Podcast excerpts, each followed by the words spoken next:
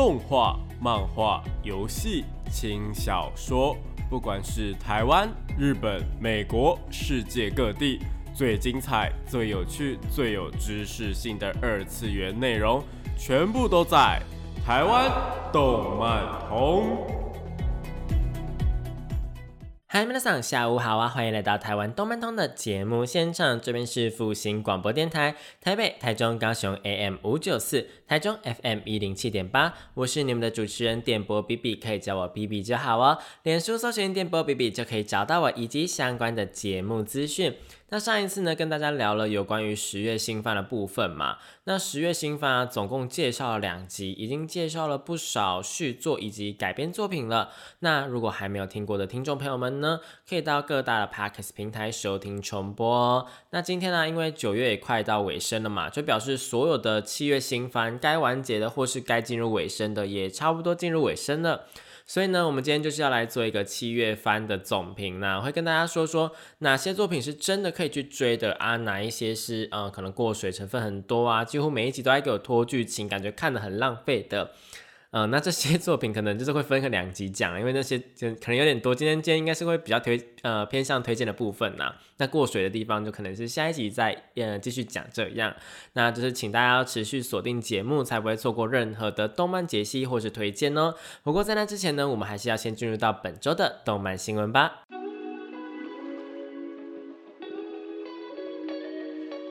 少年少女、热血感动、悬疑推理、恐怖血腥、御教娱乐、恋爱放闪、BLGL，各式各样的动漫作品推荐，全部都在动漫推推。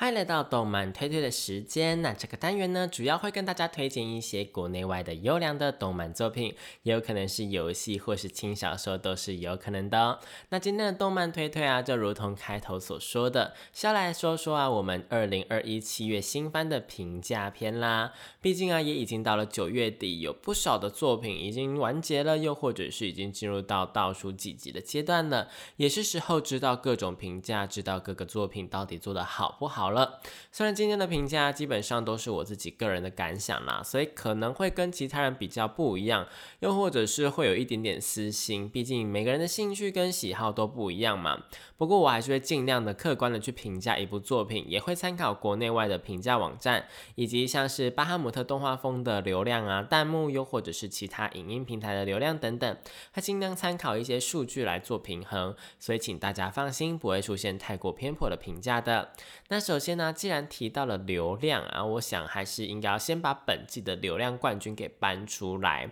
那这一部作品啊，就是关于我转生成史莱姆这档事的第二季。那这一部作品啊，其实我们在今年应该提过还蛮多次的。主要原因就是，呃，第二季啊，它拆成了上下两个部分放送嘛。上半部的部分呢，是在一月的时候播出的，而下半部呢，则是在七月的时候播出。不过它中间呢，也没有荒废掉。中间插了一个外传性质的《转身史莱姆日记》，可以说是呃，今年到目前为止啊，《转身史莱姆》的部分呢，真的是每一个礼拜都有新的动画可以观看，真的是一件非常难得的事情哦。虽然说，因为它分成呃上下两个部分播放啦，所以呃，它第二季的播放页面就是同一个，就都写第二季，因此我觉得流量如果真的要说的话。应该会是从一月开始累积的流量，可能会有一点不公平呐。不过这一部作品的流量真的是海放所有其他的动画，光是巴哈姆特动画风啊，就已经来到了一千一百多万次观看，已经快要一千两百多万次了。我不知道，呃，这一集节目播出的时候是不是已经到一千两百万了？比起第二名的作品啊，它是整整高出了快要七八百万的流量。那这样呢，就算是从今年年初开始播放的，我们给它除以三，我想应该也是流量冠军没有问题的啦。那这一部作品啊，呃，在呃这一季就是第二季的下半部表现的如何呢？我自己个人是认为说，呃呃，转身史莱姆的动画一直以来，我觉得它的剧情的节奏都把握的还蛮好的。不过也是因为把握的相当好，所以我觉得它也有一定的缺点，你们知道吗？那是什么意思呢？呃，因为转身史莱姆啊，它是小说改编的作品嘛。所以啊，他在呃建构世界观或者是在讲解的时候啊，其实，在小说我觉得是相当容易的，就是只需要使用文字去叙述就可以了，不需要考虑它的画面要怎么呈现，也不需要考虑说啊这个呃我们解说的长度会不会太长，因为我们如果看小说的话，就是要耐着性子把它看完嘛。呃，但是不管是在漫画或者是在动画当中，当你有长篇大论的介绍的时候，嗯，我觉得画面要怎么样去呈现，一直都是一个还蛮大的问题的。那更重要的事情是，呃，转身史莱姆的对话，它都是有意义存在的。基本上每一句对话，呃，都可能会隐藏着什么样的伏笔，又或者是会达到呃一个去推进剧情的作用存在。所以就是它不能够省略的意思啦。但这样的话就会造成说，在动画化的时候，它会疯狂的对话，而转身史莱姆就是有这个问题出现。但为什么我说他把握的很好呢？因为从第一季跟第二季的上半部，我们可以看到。动画制作组呢，他们还蛮巧妙的，把集数压在该精彩的地方精彩，会透过前面几集文戏啊，他疯狂的对话，然后去铺成一个高度，最后几集呢，再一次的将经费给整个投入在里面，造成。应该是说，呃，营造出一种好像一整季都很精彩的感觉，但其实前面几集都可能只是在对话而已，就是有一点水的成分在，就是呃那些对话的那个画面啊，可能也是一直重复播放，都是兼用卡的感觉。呃，兼用卡就是说它放在任何地方都可以啦，就那种我跟你讲话，然后我放这个画面也可以；我跟你讲话，呃，跟其他人讲话不同的剧情，但我放这个画面也可以的意思，就是有一种兼用的感觉。那这样子呢，呃。我觉得他这样子制作。就是前面几集就是都是对话而已，确实是会让人家觉得很沉闷啊。但这样的好处在哪里呢？好处就在于说大家没有办法在前面弃坑，因为如果你是看过小说原作的，嗯，那你可能就会很期待说，哦，动画该如何改编那个呃接下来那个精彩的部分，该如何呈现战斗的部分。那如果你是漫画党的话，因为它有出漫画，漫画也是差不多进度这样，漫画党的话也会想要看看动画是怎么样去呈现的。那如果是纯动画党的话，呃，就更加不会想要错过了，因为你不知道剧情嘛。然后前面铺陈的又很精彩，那因为我们看了相当久的文戏，就是会让我们更加期待说，哦，后面到底会出现怎么样的武打戏呢？因为呃，第二季的结尾总不可能会是一样是在开会中度过嘛，对不对？那第二季的下半部的结尾啊，目前就是也要即将来到呃。怎么结局的部分呢？那第二届上半部的剧情结尾是真的相当精彩，所以让我们第二相当期待下半部的呃精彩程度会是怎么样？那它故事呢，就是来到了主角啊利姆路，因为获得了魔王的称号嘛，所以受邀去参加了魔王的集会，就是呃瓦鲁普利吉斯瓦尔普吉斯什么的，就是魔女之夜的感觉啦。那也因此呢，遇到了呃扰乱他们国家、他们那个魔王联邦的那个罪魁祸首。就是另一个另一个魔王这样子，然后双方就是一触即发，我觉得非常精彩。第二季呢，大概就会结尾在魔王集会结束的部分。那你说，呃，第二季整体上下半部，呃，两个加起来表现的好不好呢？我觉得第二季整体来说就是中规中矩的，有该精彩的地方，也有一整集都是声优们讲话，然后都是兼用卡很水的地方。呃，也因此呢，在呃，不管是在留言区或者是弹幕区，都有不少人。呃，不少网友留言说，就是每一集就好像根本就是在看他们开会而已。不过就算是开会啦，流量还是证明了一切，还是吸引了这么多人来观看。可想而知，说哦，这一部的小说真的写得很好。这部小说的世界观呢，以及它的故事设定，真的写得非常非常好，能够让大家这样子就是愿意一集一集的追下去。就算他们只是在讲话而已，来到了一千多万的观看次数。而且这还只是巴哈姆特动画风上面的呃数据而已哦，因为呢木棉花官方呢也是有放在 U 他们自己的官方 YouTube 频道上面的，所以如果我们把这些全部都加起来的话，转身史莱姆到底是被看了多少次呢？这还只是呃台湾的部分而已哦，我真的觉得相当厉害，能够成为这一季的流量王者，真的是意料之内而已，就是呃也不容动摇啦，就是。是理所当然的事实，就是转生成史莱姆。那如果你还没看过的话呢，我觉得是呃可以从第一季开始慢慢这样追动画追过来的。那如果你觉得开会的部分很繁杂，他们讲话的地方很那个的话，那你是可以快转的，没关系，嗯，你可以调到一点五倍，但是两倍速我就有点不太建议，因为可能会呃看不懂剧情在说什么。嗯，好，这是转身史莱姆的部分。那接着呢，第二部作品啊，一样也是中规中矩的，那就是我的英雄学院的第五季。不过我英啊，因为它是跨季续播啦，那嗯，跟前面比较不一样的地方是。是几乎每一集我英都会有战斗的场面出现，不一定是大场面，反正就是一定会有动作戏的出现呐。我自己个人是认为说，那一种会被说呃过水或者经费不足的片段是比较少一点点的，就是呃他们比较没有那种你一看就觉得说哦怎么会做成这个样子的东西不会有。那因为是跨季续播的部分嘛，而且也已经来到了第五季，所以不管是在品质啊，或者是在剧情上面，我们都可以不用再多加说明了吧？就是嗯，大家应该都清楚说他们水准到哪里。只不过呢，因为第五季啊，就是我觉得它有一个很大的遗憾，就是似乎是因为要兼顾最新的剧场版的关系，所以第五季的作画品质有一点点的，嗯，我觉得有一点点的，嗯，品质不一啦。这是跟在第四季还是第三季的时候，也是因为。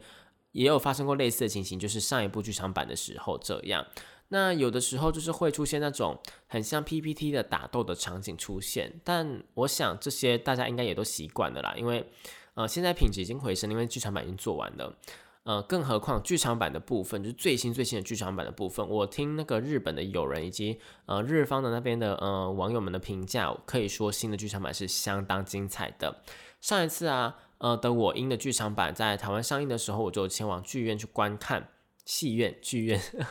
电影院，好了，电影院去观看各种经费爆表的场景啊，然后各种呃热血的场场呃的场面，我真的是觉得相当吸引人，而且我还拿到了海报的部分，我真的觉得很开心。这样，那如果说这一次啊的第五季的动画是因为要制作更加精彩的剧场版，所以动画的部分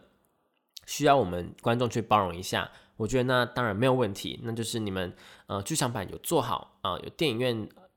让我呃可以能够想要去捧场的话，那我觉得当然是 OK 的。那如果真的想要修正的话，他们会可能会也会也会在 BD 的时候去做一个修正的动作。这样，那动呃电影版呢，目前在呃台湾预计是在十月底的时候上映啦，我们就期待一下吧。那我的英雄学院第五季的动画，我觉得中规中矩，动画可看可不看。呃，如果你不想要看动画，觉得它太拖的话，或者是觉得它的战斗场景太水的话呢，你也是可以去看漫画的，是没有关系的。但是剧场版的话，我们是一定要去期待的。那第三部作品啊，我们先来讲。讲一下这一季开播应该算是成绩相当亮眼的作品好了，就是不是续作的部分，那就是《现实主义勇者的王国重建记》。不过这一部作品，我觉得播到现在啦，应该算是一个呃，算是开高走低吗？可以这样讲吗？开高走低的情形，就是虎头蛇尾的感觉啦。故事是在叙述男主角某天突然被以勇者的身份召唤到异世界，并且使用现代的知识去拯救了即将灭国的国王，因而呢被国王感谢，将国呃国王的位置让给他，让他将这个呃王国建立的更加强大的一个故事哦。那故事的主题虽然呃要算新颖吗？好像也不太算，就是现代人靠现代知识在异世界闯荡的部分。不过，或许是因为这一季最大的异世界番就是转生成史莱姆这部作品呢，前半段就如同刚刚我们所说的，我们提到都在开会，所以让需要摄取这些异世界能源作品的观众们，又或者说呃很喜欢异世界呃作品的观众们呢，就是转而去专注在这个作品，也不一定算是因祸得福啦，也不是因祸得福，就是。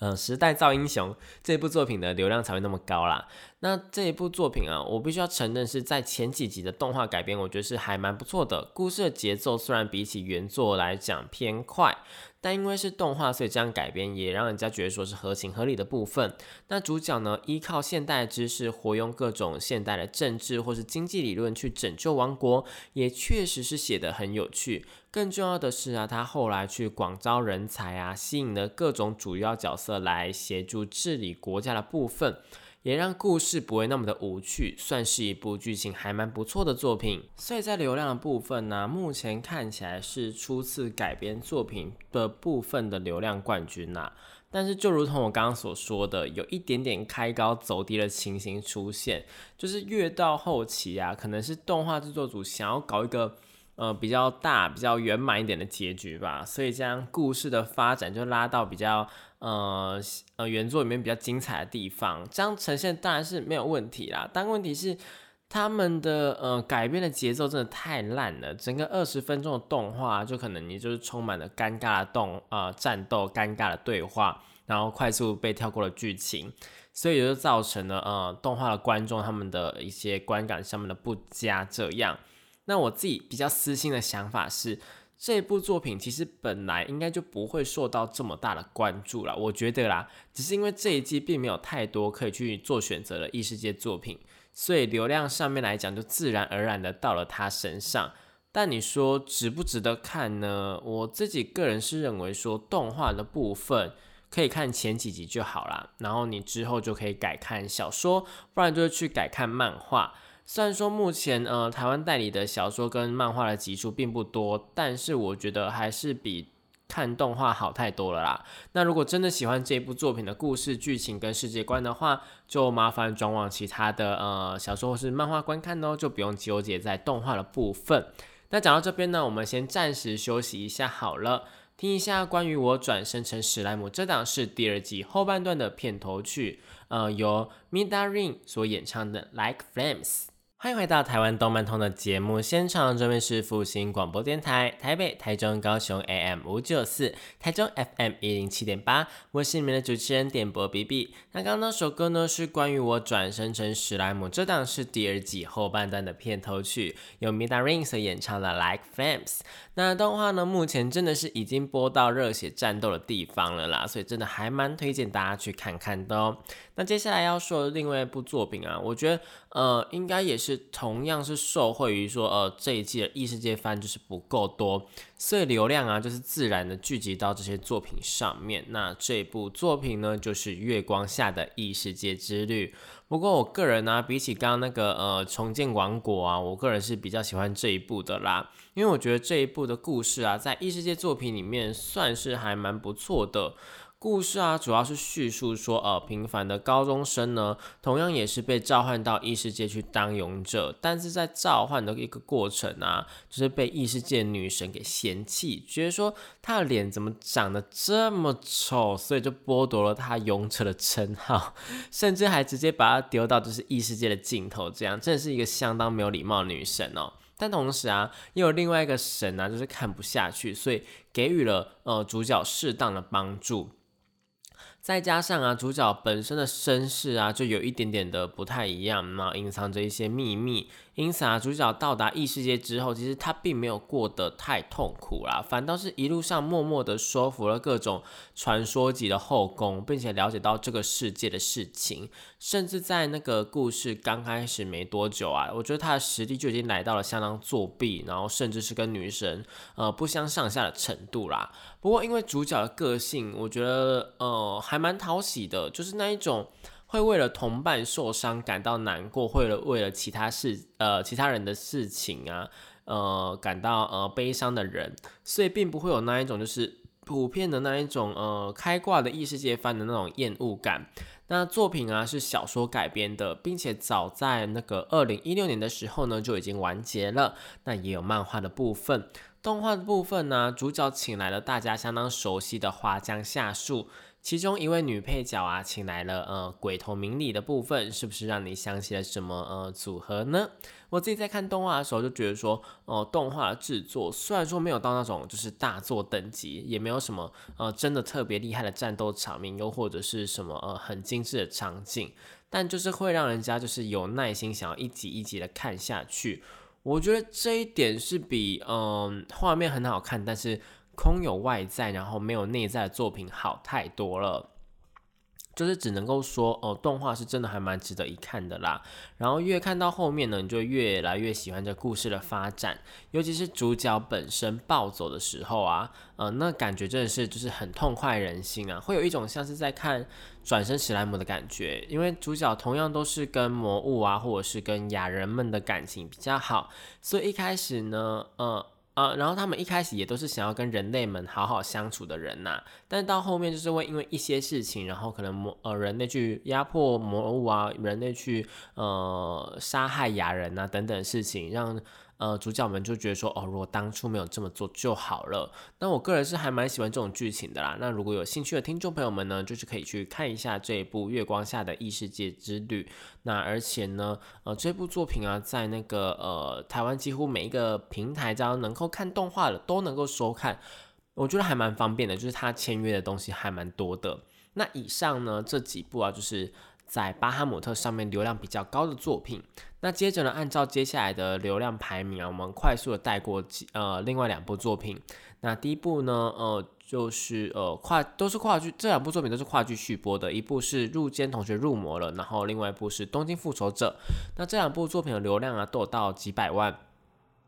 那入间同学入魔了，因为在节目中介绍过，我觉得还蛮多次的，连上一次都还有提到，所以这边就先不谈了。那东京复仇者的部分呢，动画表现的也是算相当好的，是由漫画改编过来的作品，是在说，呃，主角某天得知国中的前女友竟然被卷入了帮派的斗争中，然后就意外死掉了。然后主角之后就不小心跌落铁轨，意外的回到了十二年前，跟前女友的弟弟碰到面之后，跟他讲说，呃，十二年后会发生的事情。结果呢，呃，讲完之后又回到了原本的世界线上，呃，跟而未来呢，就是后来发生的事情，就是有一点点的被改变了，就有点改变未来的感觉。于是他们两个人呢，就开始呃去商讨一个对策，然后回到过去继续拯救女主角的一个故事。那首先呢，就剧情上面来讲呢，它这是一部现代穿越的作品，有点类似《只有我不存在的城市》，又或者是呃我们之前介绍过的《特修斯之船》，都是回到过去，想要改变事情的发展，并且能够来回不止一次的作品。不过这一部作品比较哦，我觉得不一样的地方是，从一开始啊，主角就不是一个人在推动故事，并且啊，融合了那个年代日本的暴走族跟那个帮派的文化。呈现出一种呃全新的一个题材的感觉。那作品的受欢迎程度呢，让之前就是国外的有那个人类学者误以为说这是日本的暴走族文化复苏在其他的地区，但没想到只是其他地区的人呢在玩 cosplay 而已啦，因此绕出一个还蛮大的笑话。那这种作品啊，就呃，我觉得这种类型的作品呢，虽然说因为有悬疑跟解谜跟推动剧情的呃要素存在。所以可以靠着那个网络上面的讨论度，就是变得非常非常热门。但是通常这种悬疑解谜的作品，只要原作一完结，知道那一些谜团，知道那些细节之后，动画的热度就会跟着下降了。因此，虽然说目前播放的第一季动画品质还行，但是如果有第二季的话，我觉得漫画，呃，因为也快要完结了，就是目前漫画快要完结了。所以呢，呃，到时候第二季的动画会不会跟第一季一样受欢迎？又或者是第二季会不会变成一个魔改的现场？这一点就是呃，要看大家对于这部作品的热爱程度了。就是你们 BD 买多少，你们周边买多少这样。不过至少目前作品是红到有改编成真人电影，以及有真人舞台剧的部分。所以我觉得还是能够去期待的。对于这种穿越题材有兴趣的，还在观望这一部作品好不好看的人，我觉得是可以放心入坑的，没有问题哦。顶多就是看完第一季之后呢，就回头去接漫画就好了。第一季的动画我觉得是可以看的。接着呢是本季首度改编的漫画作品《女朋友 and 女朋友》，网络上面比较常见的译名就是女友成双的部分呐。那这一部作品啊，是由单纯女孩的呃作者所创作了全新的笨女孩作品。对，没错，又是在讲笨蛋的作品了。那故事呢，是在描述女主啊男主角跟班上的青梅竹马在交往，但某天呢，意外的跟另外一位女同学，就是呃另外一位女同学是意外的来跟呃男主角告白，也不算意外啊，反正就是另外一位女同学来跟男主角告白就对了啦。然后男主角在那位女同学的猛烈的攻势下。竟然就是也爱上了女同学，不过男主角并不想要放弃青梅竹马的部分，于是跑去求现任女友，求他答应让他脚踏两条船，让他同时就是呃跟女同学交往，又同时跟青梅竹马交往。结果现任女友啊就是青梅竹马了，因为没有办法拒绝他，只好真的是三个人就开始交往了起来。后面呢还会出现另外两位也喜欢男主角的女生，这样男主角就是更加的烦恼。不过因为这部作品是女朋友 and 女朋友，就是女友成双，双的意思就是两个，所以主角应该是会坚守只有两个女朋友的情节啊，对。不然就是整个作品的名声前就是要换掉，是一部超级搞笑，而且没有人会去追究为什么会这样的作品。我个人认为来说，以搞笑作品来的说的话，动画的改编品质来说，哎，真的还蛮高的，而且相当的还原，漫画里面各种好笑的梗啊，都好好的呈现。毕竟，哦，我们讲真的，漫画好笑的东西，有些改编成。动画就是会让人家觉得说很尴尬，静止的画面它是好笑的，并不一定代表说啊你动画改编起来就会好笑。那这一部女朋友 and 女朋友呢，就是改编的相当好。如果你喜欢作者前一部作品《单纯女孩》，又或者是你说是笨女孩，那你一定也会喜欢上这一部作品。我觉得非常非常适合，就是无聊的时候观看，也非常适合想要大笑的时候观看。那重点是啊，这部作品你绝对不会看到什么价值观问题的讨论，就是不会有什么呃男主角为什么可以脚踏两条船这种事情发生。因为呢，这是一部搞笑作品，而且啊，我觉得他的底线把握的很好，都没有让他们做出什么很破格的事情。他们就是连接吻这件事情都要拖好几集，所以我都怀疑说这是不是一部呃纯爱作品呢？就是你没有让他虽然是很多女主角没有错，很像后宫作品没有错，但是他真的一点都没有后宫作品的那一种就是福利呀，又或者是那种跟男主角就是卿卿我我的画面都没有。就是会让人家觉得说啊，这是不是一部纯爱作品？不过为了搞笑啦，所以还是有很多福利的画面，但是是搞笑的部分出现呐。嗯，就是还蛮好看的。所以说，呃，这部作品也没有什么地方好被正义魔人给攻击的啦。不过本来搞笑作品，我觉得就没有必要去呃纠结这些东西就是了。应该说，虚拟作品本来就不需要去纠结这些东西了啦。所以呢，这部女朋友 and 女朋友非常强力的推荐给大家，请大家务必要去观赏动画哦。那讲到这边呢，我们就先暂时休息一下好了。那我们就听一下这部女朋友 and 女朋友的片尾曲，由某某阿萨库拉所带来的 Pink Hook。欢迎回到台湾动漫通的节目现场，这边是复兴广播电台台北、台中、高雄 AM 五九四，台中 FM 一零七点八，我是你们的主持人点播 B B，可以叫我 B B 就好哦。那刚那首歌呢是女朋友 and 女朋友女友成双的片尾曲，由某某阿萨库拉所带来的 Pink Hook。那节目的最后一段呢，我想要为大家带来的就是我看到目前为止我真心推荐、真心喜欢的一个。呃，七月作品，那这部作品啊，它讨论度超级低，它是一个超级冷门的作品。那这部作品呢，就是《歌剧少女》，请注意哦，是《歌剧少女》，不是少女歌剧哦。两部作品啊，它完全不一样。歌剧少女啊，它的故事啊是在叙述说，创立于大正时代的一家剧团，就是红华歌剧团，是一个只由未婚女性构成的团体。他们在舞台上面呢，演出各种吸引人的歌剧，大家可以想象成就是改编自现在现实里面的宝冢歌剧团就对了。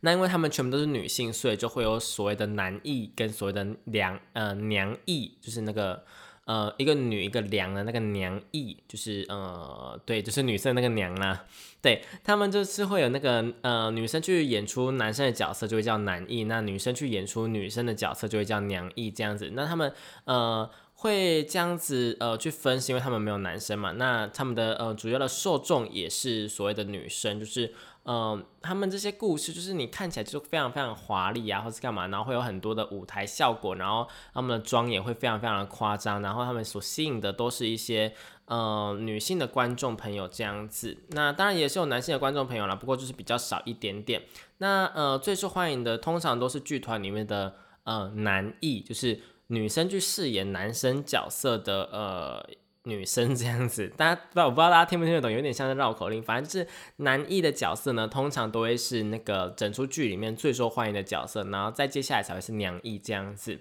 我自己觉得还蛮有趣，就是呃这部作品有带我去了解到歌剧团，就是宝冢歌剧团的一些事情。当然了，里面是红华歌剧团这样子。那同样的，他们也在现实中呃。应该说，宝冢歌剧团有宝冢音乐学校，去专门去培养这些宝冢歌剧团的一些演员这样子。那同样的，动画里面的红华歌剧团呢，也有他们自己的音乐学校，专门去培养女学生进入红华歌剧团里面。而且他们的入考，呃，怎么讲？录取率呢是比东大，就是东京大学还要难的哦。那故事呢就是从第一百期的学生入学开始的。我知道我这样的介绍可能没有办法吸引到多少人，因为。可能对宝冢歌剧团呃知道或是有兴趣的人本来就不多，但是如果我说这部动画就是让我看了之后想起了看《万花筒之星》的感动呢？万花筒之星应该大家就比较呃知道了吧？那主角更沙呢，她就是一个天真无邪，然后身体素质很好的女生。那为了要演出《凡尔赛玫瑰》这一出剧里面的奥斯卡，所以考进了这所学校。看到她的时候，真的是让我仿佛看到了万花筒之星的空空，你们知道吗？哦。就是一样是小时候看过那个呃表演之后，所以梦想着想要加入到这个剧团里面，一样也是有着各种现实的阻挠，让他在这段过程中充满了不顺利。而同样的啊，在里面就是跟万花筒之星一样，每一个配角也都有自己各自的烦恼以及不顺利的过程。像是另外一位女呃女女角色，就是女配角。应该算是女主角吧，因为另外一位女主角小爱呢，就是整部剧里面第一个让我呃真的为她哭泣的角色。她因为啊妈妈是女演员的关系，所以从小就被培养了一个我觉得算是一个非常非常务实的个性吧，就是那种有点皮笑肉不笑，知道什么时候该笑，什么时候不该笑的个性。后面呢，因为被妈妈的男朋友给强吻，对妈妈的男朋友给强吻，导致了她对于男生是有恐惧的，而且她那时候才国小而已。所以他当下就觉得非常非常恶心，然后跑去那个厕所里面呕吐，这样，然后回到房间之后就把那个呃拿起剪刀来把自己的长头发给剪短，试图想要把自己给武装起来，让他自己变得不那么可爱，就是不会被感觉好像就是自己就不会被男生给这样欺负的感觉，就是一个我觉得看得非常非常心疼呐。然后他之后啊，就是。呃，加入了女子的偶像团体，因为他以为说，呃，女子偶像团体里面都是女生，那如果在都是女生的环境里面，就会过得比较开心一点点。但是他没有想太多的事情是，就是都是女生的女子团体的偶像团体，那他们的受众，呃，可能理所当然的就是男生会比较多一点点。所以呢，他在某一次的握手会上面就脱口而出了说，男粉丝很恶心，请你赶快离开，这样。就后来就引发了就是社会的舆论啊，然后他就被强迫给毕业了，就是隐退这样，最后才辗转的来到了只有女性演员，并且呃受众大部分也都是女性的红华歌剧团音乐学校来。那想当然的剧情，当然就是要帮助小爱她去克服她的困难嘛。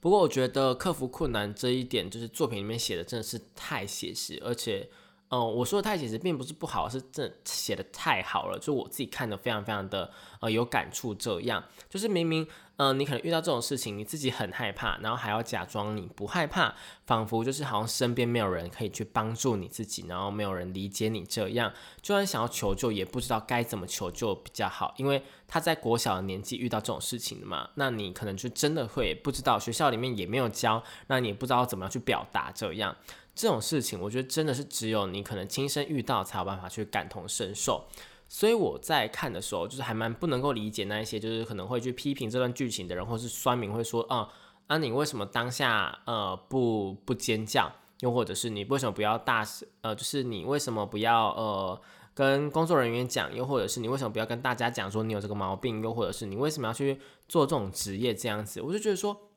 你为什么要呃？大家明明就不理解事情的发展，然后你就去批评这样的事情，我觉得还蛮呃不太能够理解的啦。比方说，呃，大家可能看到新闻里面有人遇到变态，然后你们就是有些人会去想说，为什么受害者你不就要去大声呼救，又为什么不要去阻止变态他继续他的行为？我都觉得说，你怎么会这样子想？就是当然就是因为说。发生这种事情的时候，真的太突然了嘛？你遇到变态，你怎么可能去预期呢？那你脑中可能就会呈现一片空白，那你就也没有办法去做到反抗，所以才会被变态给得逞啊！怎么不是去检讨变态，反而是过来就是全去检讨这些受害者呢？总之，我在看这一段的时候，我真的是还蛮呃生气的，也蛮心疼小爱的，所以就是让我留下了这部作品的第一滴滴眼泪这样子。但还好，就是小爱她后来有慢慢的走出来啦。那另外还有一位女同学啊，就是后面的剧情是另外一位女同学对自己没有自信，还被学校的老师就是批评说她的身材走样了。因为呢，红华歌剧团里面呢，他们的呃观众都是女性。然后呢，呃，女性看女性，就是同性之间，你去看他们的身材的话，可能眼光跟标准，当然就会也有也会比较严格。因为男生看女生漂不漂亮，可能是看一些就是，呃，她整体匀不匀称啊，又或者是看她的脸蛋长得漂不漂亮，每个人的眼光不一样。不过女生看女生的话，呃，根据剧。动画里面的说法，因为我不是女生，我不知道嘛。根据动画里面的说法是，他们的眼光会比较严格一点点，就是你们的每个身材都要到位。你是演员，你必须要呃呈现给观众一个美好的形象这样子。所以呢，呃，剧团里面的人他们是必须要时时刻刻去保保持住自己的身材、自己的美貌以及自己的就是呃各方面的东西，比方说像他的喉咙也好了保养这样。但这个女同学就是。嗯，没有办法去做到这件事情，所以只好走一个很极端的方法，就是吃完东西之后就马上去催吐，然后强迫自己给她瘦下来，结果就是造成说他到最后呢，在课堂上面直接昏倒，营养不良，然后他因为呕吐的关系，胃食道逆流，然后声带受损。作品里面就是会有这种很多很多这种少女们，她们为了要去追求梦想，结果就是遇到了各种困难。那我每次都是看到一半的时候，就是眼泪就是不自觉流下来，因为我真的是太心疼，又或者是说，我觉得呃正在追梦的人，我真的很佩服。我觉得追求梦想这件事情啊，应该说追求梦想的人都是很美丽，都是很勇敢的，因为他们所要呃受到的痛苦，就是呃以及他们所要付出的努力，我觉得绝对不是呃只求安稳的人能够去想象的。就是你可能呃觉得说啊，我就过好自己的日子就好，我就当个普通的上班族或是干嘛的，绝对不是这种人可以去想象的。不过我觉得选择怎么样过自己的人生是自己的选择，他们选择去追梦，所以他们要承担他们的痛苦是理所当然的。那我们选择呃过自己的人生是呃，比方说像是过上班族人生，又或者是过那种。呃，服务业的人生什么的，呃，过呃，当个老师，当个警察什么的，不管你是要选择什么样的职业，不管你要选择什么样的人生，都是自己的选择，所以我们就自己承担，没有没有谁对谁错。但也因此，就是我对于那一些真的去追求那些，比方说真的很少很少很少很少。很少人可以办到的事情的那些人，我就觉得特别佩服。比方说像是演员呐，然后比方说像是那个歌手啊，又或者是啊，比方说像运动员，我都非常非常佩服，就是因为他们那一些的成功几率比一般人的成呃，比方说我们。嗯，你去当运动员，跟你去当上班族的成功几率就是完全不一样嘛。你可能就是，呃，你有百分之九十的机会，你可以去当上一个上班族，普通的上班族去上班。那你可能只有百分之零点零零几的机会能够去当一个运动员。但你当上运动员之后，还不一定能够赚钱哦。因为运动员你可能是要比赛或干嘛才能够得到呃补助或干嘛的，你可能才能够成为一个真正的呃运动选手，然后可以养活自己。毕竟我们前阵子因为看奥运，所以就知道说有些运动选手他们是有困难的嘛。就是呃，他们必须要依靠奖金过生活，然后受训又很痛苦，所以他可能呃家里面如果环境没有那么好的话，就要过得很刻苦这样子。我自己就觉得很佩服这些人，就是做出这样的选择，然后去追求他的梦想，这样我我真的还蛮佩服的。那。呃，就是也因为这样，所以特别让人家喜欢呐。就是这一些人，这些闪闪发光的人，特别的让人家喜欢。那这部作品呢，也是让我有这样的感受，就是他们这样子追求这个呃职业，追求这个闪闪发光的梦想的过程，很耀眼。这样，那动画呢，目前只能够在哔哩哔哩看到而已，有点小可惜，没有办法在呃更多的平台流通。而且台湾的漫画也没有代理原作的部分。这也很可惜，不过这部作品真的非常推荐给大家。动画的片尾曲啊，他们还会根据当集的内容，比方说是呃哪一个女配角所演出的，然后去进行画面上的更换，又或者是片尾曲的更换，是一部我觉得制作上面来讲相当有心的一部作品。如果喜欢这种追梦的作品啊，又或者是喜欢万花筒之星那种类型的，就千万不要错过《歌剧少女》喽。那虽然还想要跟大家推荐几部作品啊，但是因为时间的关系，所以只能够留到下一集节目再继续了。那如果对于今天的节目内容有任何疑惑，或者是有什么想说的，可以到脸书搜寻电波 B B 找到我，不管你是要留言或者是私讯我都是可以的。那如果喜欢这个节目的话，也可以追踪粉砖，就会有更多的节目资讯以及预告。另外呢，粉砖上面呢也会有最近介绍的作品的相关资料跟文章，那也欢迎大家去点阅看看哦。那呃，节目最后呢就要为你们播放一首我觉得还蛮好听的歌曲，那是歌剧《少女》的片头曲。它开头就呃说了一句，我觉得真的让我入坑的是因为片头曲啊，因为片头曲就是它第一句歌词出来就是说，第一句歌词就是呃谁都有想要当大明星的梦想，谁都曾经有想过要闪闪发光这样子啊，我就是觉得哦。打到我了，这样子，所以放这首歌给大家听听看。那这边呢是复兴广播电台的台湾动漫通，我是电波 B B，可以叫 B B。那我们下礼拜同一时间在空中相会，拜拜。